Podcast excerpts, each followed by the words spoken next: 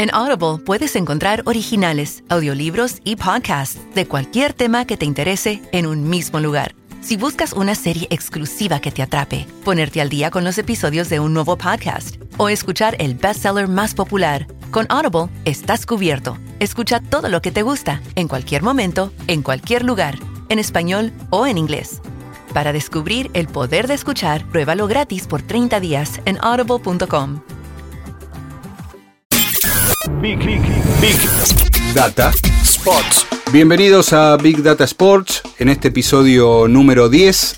10. Llegamos al 10, Marce. Por supuesto, 10 como la camiseta de Riquelme, 10 como la camiseta del Beto Alonso, 10 como la camiseta de Gallardo, 10 como la camiseta de Potente. ¿Sí? Pensé que me ibas a decir Maradona o Tevez en su momento. Por supuesto, y podemos hacer eh, grande la, la lista porque es un episodio especial dedicado a Boca y River desde nuestra mirada, a River Boca desde nuestra mirada digital de- del asunto, en estos tiempos donde Boca y River se han posicionado como los dos clubes de los más importantes de América, entre los 20, 25 principales del mundo con sus comunidades eh, digitales, los dos rondando aproximadamente los, los 13 millones de, fanáticos, en un momento donde eh, están desde distintas perspectivas, eh, Agustín, tratando de ver qué hacen con esas comunidades y cómo empiezan a vincularse con esos fanáticos que tienen. Sí, que como bien vos decías, son un número grande. 13 millones. Hoy en día hay una pelea mano a mano. Hoy en día eh, Boca está 20.000, 22.000 usuarios digitales arriba de River. O sea, una pelea, pero que vos decís es total ahora. Cuando empezamos a desglosar las comunidades, River hace un par de episodios contamos que lo superó Boca después de mucho tiempo en Facebook, ahora vamos a ahondar en eso. Boca lidera en Twitter, lidera en Instagram, lidera en YouTube. Pero River tiene un. O sea, se acercó mucho también porque tiene una red donde casi nadie está actualmente, pero a la vez estamos todos, que es Google Plus. River, que la tiene actualizada, o sea, no, no al mismo ritmo que las demás, tiene una comunidad de casi 700.000 personas en Google Plus. Ese impulso hace que a nivel volumen esté casi a la par de Boca que viene liderando las otras plataformas, así que están mano a mano como todo es un cara o seca, todo es un cara de perro en todo, ¿no? Sí, hay algo que Facebook suele decir cuando habla de su eh, influencia en el deporte o cuando trabaja con eh, partners deportivos y describen que Facebook es el estadio más grande del mundo. Eh, y visto de esa manera, que me parece una manera muy simpática de, de presentarlo, eh, Boca y River cada uno tienen un estadio de eh, 13 millones de fanáticos. Sí, a, lo- totalmente. a los cuales hay que atender, hay que mejorar y personalizar la relación con cada uno de ellos. Y además son estadios que, que no se cruzan, porque los dos tienen su público cautivo. Y una de las cosas que vamos a, describir con testimonios de eh, representantes de Boca y de, de River en este episodio de Big Data Sports es de qué manera cada uno de ellos trabaja. En el caso de Boca con eh, una mirada desde los contenidos que Boca produce. Y en el caso de River ya con una mirada desde cómo el club procura eh, hacer de esa relación digital con los fanáticos una unidad de negocios, que también la hace Boca, pero los dos están como en momentos diferentes. Sí, y creo que eso también se ve en, en lo que estamos logrando, lo que estamos viendo los de afuera, cómo publican, qué proponen, cómo están en etapas distintas, como bien vos decías, y cómo también le dan, le dan un rol central a lo que sigue siendo una, una cosa que para los millennials tal vez suena raro, que es una página web, un sitio web oficial. Tengo algunos datos que son llamativos de, los de los sitios, ¿no? Porque uno que puede pensar de un sitio web institucional, de un, equipo deportivo, va a haber muchísimo contenido. La gran mayoría de los equipos grandes del mundo tienen múltiples secciones, videos, tienen, todos tienen muchas cosas parecidas. Ahora, por ejemplo, el sitio de Boca, que a mí me llamó mucho la atención y acá me vas a poder guiar vos el por qué, lo podés leer en español, en inglés, en italiano y, atención, en genovés. Claro. ¿Por qué se da eso, Marce? Vos que conocés más la historia del club. Eh, se da por, eh, primero, dos motivos. Eh, eso remite a la historia de, de Boca. A su fundación, A, a su fundación, a los inmigrantes de, de origen genovés que tuvieron que ver con la, la fundación de Boca. Pero también tiene un punto de actualidad, porque Boca, dentro de su comunicación, y esto se ve más que nada en, en Instagram, ha recurrido mucho a, a memes y a ilustraciones para que las, eh, las nuevas audiencias, los nuevos fanáticos, los más jóvenes, conozcan cosas de, de la historia de, de Boca. El 2017 ha sido un año de, de celebración para Boca por la Copa Libertadores ganada en 1977. Claro. Entonces, mucho de lo que Boca trabajó en comunicación digital este año está ligado a presentar con un lenguaje actual la historia del club. Y entonces eso de, de que esté en genovés eh, tiene su Claro, sentido. que es muy llamativo y es, se, se entiende que tiene que tener alguna lógica como vos contabas por detrás. Pero eso yo, insistiendo con el tema de lo- del sitio web como punto de partida de una institución, es importante que los clubes también lo aprovechan, porque en los últimos seis meses, tanto River como Boca tuvieron un promedio de visitantes bastante alto. En el caso de Boca tuvieron alrededor de 500.000 personas por mes que ingresaron al sitio web. Y en el caso de River, arriba de 600.000. Esto significa que hay tráfico, que todavía sigue habiendo y que se puede trabajar. Y como bien vos planteabas al comienzo del episodio, ¿qué hacer con toda esa información y ese big data generado en la, digamos, en la arteria central de la estrategia de comunicación, como puede ser un sitio web? Porque después, los sitios web deportivos que tienen un montón de, de- de material y un montón de volumen, ¿cómo hacemos para enganchar a la persona y que se quede? Porque si bien hoy en día River tiene más visitas que Boca, la permanencia, por ejemplo, Boca tiene un, promedio de 4 minutos por, por visita web. Vos entrás y promedio te quedás 4 minutos. Contra 2 minutos y un poquito más de River. Es decir, el visitante de la página de Boca se engancha más o, o navega más comparado con el de River. Entonces, toda esta información, creo que el gran desafío que tienen los equipos de comunicación y de comunicación digital, cómo lo aprovechan, ¿no? Hablando de eso, vamos a recurrir ya al primer eh, testimonio eh, y tiene que ver con, con River. Eh, vamos a escuchar al gerente de marca de River, que es Matías Vareta. Él nos va a explicar cuál fue la, la estrategia de River durante 2017 en función de su comunicación digital. Escuchamos lo que dice Matías Vareta y después de esos datos vamos a tener algunos análisis interesantes. Dale. 2017 para nosotros fue eh, el verdadero, la verdadera consolidación de la transformación digital que emprendimos en el 2014, fin del 2014, que tenía que ver con detectar que hay un nuevo fan, detectar que nuestros fans se habían digitalizado, que son nativos digitales, y en virtud de eso nosotros digitalizar nuestros procesos. Eh, ese fue el, primer gran, cambio consolidado en el 2017. Eh, entonces eso también nos, eh, nos potenció a descubrir ese nuevo público masivo pero segmentado que tiene que ver con, con que la barrera ya no es geográfica. Entonces como la, la pasión ya expande el área de influencia donde nosotros estamos, eh, gracias a estas innovaciones y a la transformación digital que emprendimos, empezamos a tener un diálogo masivo, pero llamativamente y paradójicamente, además de masivo, era individual. ¿Por qué? Porque como dije recién, eh, es un público hipersegmentado. Entonces empezamos a dialogar en las redes sociales, empezamos a dar respuesta a temas que tienen que ver con entradas, con venta de camisetas, eh, con lanzamiento de camisetas. Eh, entonces eso nos permitió a nosotros detectar que una consulta era una potencial venta o una potencial solución ante un hipotético problema o ante un problema, consolidado. Entonces también eso nos, impulsó a jugar en una nueva cancha, ya directamente nuestra relación con los socios, con los hinchas, incluso con los sponsors, eh, excedía el día y la hora en el, en el, cual nosotros nos desenvolvíamos laboralmente y esto eh, fue eh, una experiencia diaria, totalmente diaria y multiplataforma. O sea, nosotros respondíamos en todas las redes y estábamos todo el tiempo atentos a cualquier consulta, ya que de manera futbolera, te lo voy a decir, el partido no se juega solo los domingos o los miércoles, sino que se juega todos los días. Entonces, obviamente, eso hizo que este año le diéramos más impronta a la profesionalización de, de, la gestión y del área en cuestión que tiene a cargo las redes sociales del club. Entonces, eso fue un poco eh, los objetivos que cumplimos en el 2017, que fue la consolidación de la transformación digital y, por supuesto, también empezar a tener esos diálogos en, los diversos canales que tenemos en social media.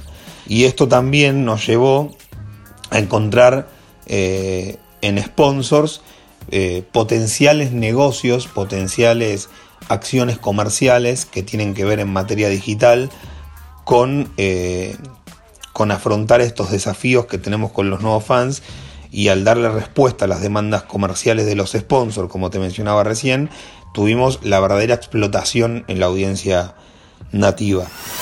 Una de las cosas que me parece interesante que planteaba eh, Matías Vareta está vinculada a la creación de un nuevo fanático, un fanático que está a distancia, un fanático que ya no eh, está solamente relacionado con lo geográfico, el fanático de River, el fanático de Boca también.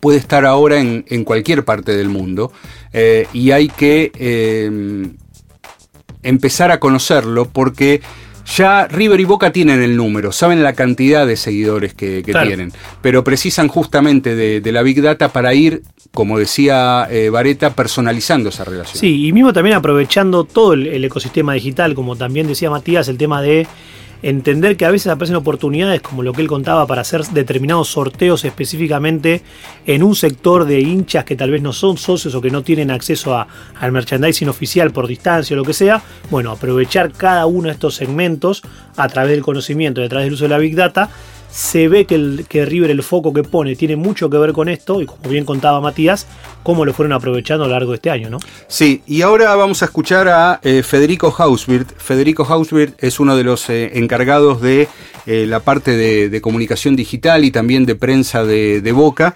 donde él nos habla de la comunicación que tiene Boca en materia de redes sociales y en cuáles ha crecido y en cuáles de algún modo y por qué Boca se ha quedado este, algo estancado. Vamos. Uno de los objetivos que nos pusimos en 2017 fue generar contenidos específicos para cada una de las redes sociales en donde Boca tiene presencia, porque no son los mismos los seguidores de Facebook que los de Twitter, no es la misma cantidad de permanencia que tienen y no son las mismas expectativas que tienen a la hora de seguir nuestras cuentas. En YouTube fue un caso emblemático, era una de las cuentas que teníamos más eh, rezagadas, teníamos apenas 90.000 seguidores y por eso en cada uno de los amistosos que jugamos eh, tanto en el verano como en el receso de invierno, nosotros nos ocupamos de hacer la, la transmisión vía streaming y eso nos permitió crecer en un 100% nuestra cantidad de suscriptores. Ahora tenemos alrededor de 203.000 seguidores. Twitter fue siempre una de las redes más fuertes de Boca. Arrancamos el año con un poco más de 2 millones de seguidores y bueno, recientemente pasamos los 3 millones, es decir, que crecimos un 50%. Em, en Twitter nosotros tenemos una actualización diaria de entre 8 y 10 tweets por día y los días de partido eh, podemos llegar a tener hasta 30 eh, tweets. Facebook fue la única red social que no tuvimos un crecimiento eh, con las mismas tasas que, las otras redes sociales. Este, tal vez porque tuvimos un crecimiento muy rápido, en apenas dos años llegamos a los 8 millones y en este año ya estamos cerca de los 8 millones 300 mil, lejos del crecimiento de las otras redes, pero seguimos siendo el club con más seguidores de la Argentina. En comunicación siempre decimos que el contenido es el rey y Boca en particular es una usina de generación de contenidos enorme. Nosotros tenemos una materia prima excepcional que son los jugadores em, del plantel profesional de fútbol. Tenemos la suerte además de ser los últimos campeones del torneo argentino, con lo cual eso potenció la, imagen y la figura de nuestros jugadores y lógicamente cualquier tipo de acción donde aparezca la participación de, los jugadores de primera división, eso es lo que más eh, interacciones positivas genera este, sin lugar a dudas. Instagram fue otra de las redes que tuvo un crecimiento muy grande en 2017. Arrancamos el año con un poquito más de 1.100.000 seguidores y apuntamos terminarlo superando los 2 millones de seguidores. Una de las cosas que deberíamos eh, plantear con respecto a, Boca es que eh, la actual estructura de Boca, sobre todo de prensa y de comunicación, desde hace un tiempo ha retomado el control de lo que Boca hace especialmente en redes, porque antes lo tenía eh, tercerizado, y eso implicó eh, de una manera eh, veloz tener que empezar a, crecer y a tener presencia en todas, en todas las redes. ahí Federico hablaba de cierto estancamiento, por ejemplo, en Facebook, pero un crecimiento notable de Boca en YouTube. Sí, la estrategia fue muy interesante, cómo aprovechar es, Me hace acordar un poco lo que hablamos en episodios previos con la NBA durando todo el año. ¿Cómo haces para cuando no hay torneo, que hay eh, partidos amistosos? Bueno, Boca transmitiendo a través de su canal de YouTube duplicó la audiencia y eso es una muy buena estrategia para aprovechar cada momento que en digital no frena nunca, ¿no? Así que basándonos en lo que contaba Federico y también teniendo en cuenta lo que escuchamos de Matías, como los dos clubes son realmente gigantes y no paran de crecer, pero el momento de cada uno y la estrategia va cambiando, yo diría que hasta semestre a semestre tal vez, o sea, cada vez más, más especializado y con objetivos bien claros. Si vos tuvieras que posar eh, dos focos en las comunicaciones que Boca y que River hacen en, sus plataformas digitales, ¿qué, destacarías? Mira, a mí me parece muy interesante la forma en que Boca, por ejemplo, le da un rol central, que esto es, no es una innovación, sino es una aprovechar una tendencia global a los jugadores. Cada vez más los jugadores de Boca se involucran en la estrategia del club y se suman a hashtags oficiales, se suman a el seguimiento después de los partidos. Y obviamente con la tecnología que te da particularmente Instagram es donde los veo realmente más fuertes. Ahora, esto no significa que en otras plataformas no lo estén haciendo bien, pero sí están encontrando, creo yo, si me tengo que quedar con algo de boca, cómo resaltar cada vez más el contenido y dándole al hincha tal vez lo que más le gusta, que es ver a los jugadores. Después sí, fuera de ese segmento o de ese momento de la semana, cómo están complementando, desde contando la historia del club, contando cosas de los predios. Bueno, creo que yo lo que más destacaría sería ese, tipo de, estrategia, ¿no? Una de las cosas que también hay que tener en cuenta cuando hablamos de los clubes utilizando las distintas plataformas, y esto vale para Boca, para River y para otros clubes del mundo, es empezar a percibirlos no solamente como instituciones que están en eh, redes sociales o como organizaciones deportivas que se comunican eh, con, la gente a través de las redes sociales. Son verdaderos medios. Sin duda, 100% Son de acuerdo. Productores de contenidos, eh, funcionan como, como un medio tradicional o no, eso me parece que ya no hay que perder el tiempo en, en, esas cuestiones. Tal cual. Pero informan, entretienen, tratan de vender, tratan de dar servicio. Eso es un medio. Es totalmente así y destacando la parte de River, yo creo que hoy en día están haciendo una movida junto a sus sponsors y a la marca que los viste, están sacándole un provecho digital como medio y como creando una expectativa en los seguidores realmente muy atractiva. Hoy en día las camisetas que River está sacando constantemente a lo largo del año y el, el impacto que tienen en digital, estoy seguro que tienen, como bien contaba Matías antes, tienen un impacto directo en las ventas que están logrando el fanático sabe que el medio de comunicación por el cual se va a enterar de la nueva camiseta suplente o la tercera vestimenta o una edición especial va a ser el propio club. Entonces ahí es como vos decías, el club como medio se adueña de la conversación y genera esa fidelización con el usuario. Vamos a aprovechar y escuchamos otro tramo de, una charla que tuvimos con Matías Vareta. En este caso presten atención especialmente a la acción que hizo River eh, durante el Día del Padre con Leo Poncio. Después otra acción interesante también que funcionó muy bien eh, tiene que ver con para, para el Día del Padre. Eh, a través y junto con Philips hicimos una promoción donde estaba Leo Ponce involucrado para participar no solo a jugar un partido con él, sino tenía que ver con comprar la Presto Barba en cuestión que estaban promocionando.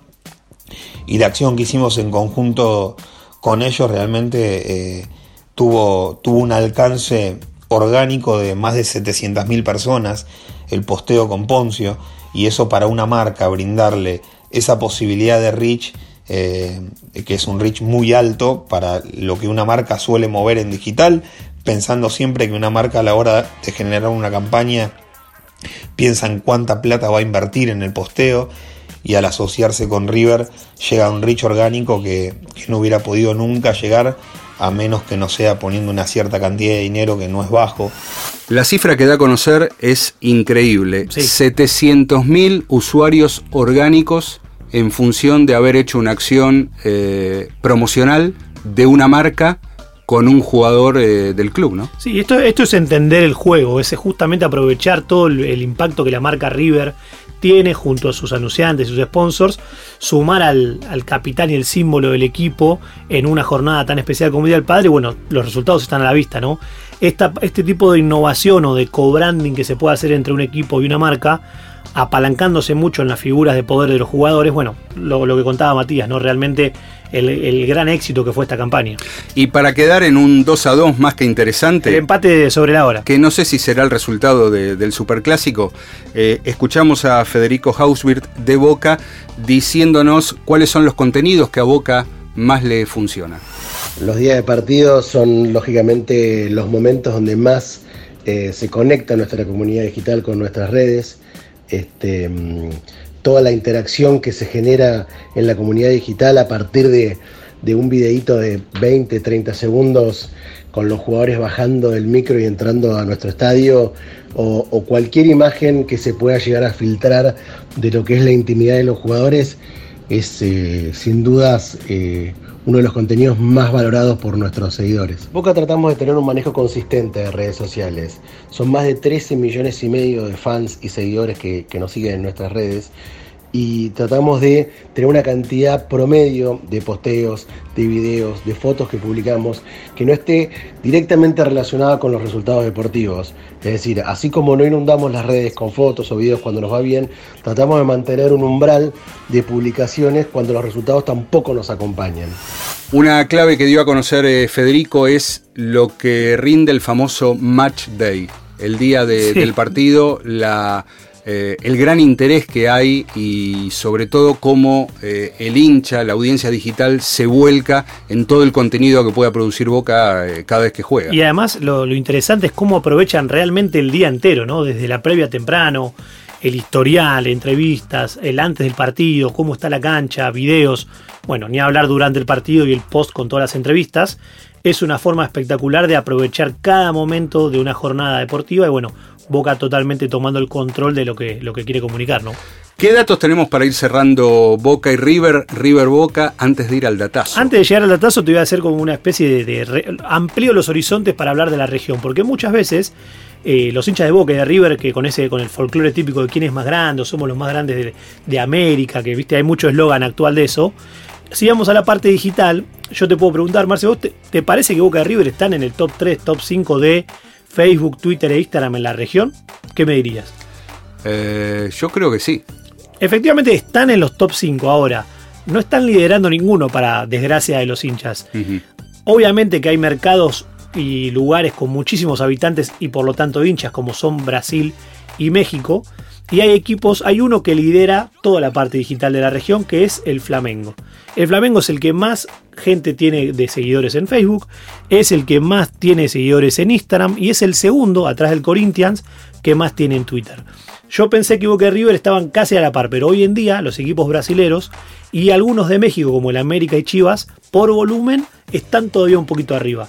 Esto no significa que sea fijo. Yo creo que si estratégicamente siguen trabajando como este año, probablemente estén más arriba cada vez en el ranking. ¿no?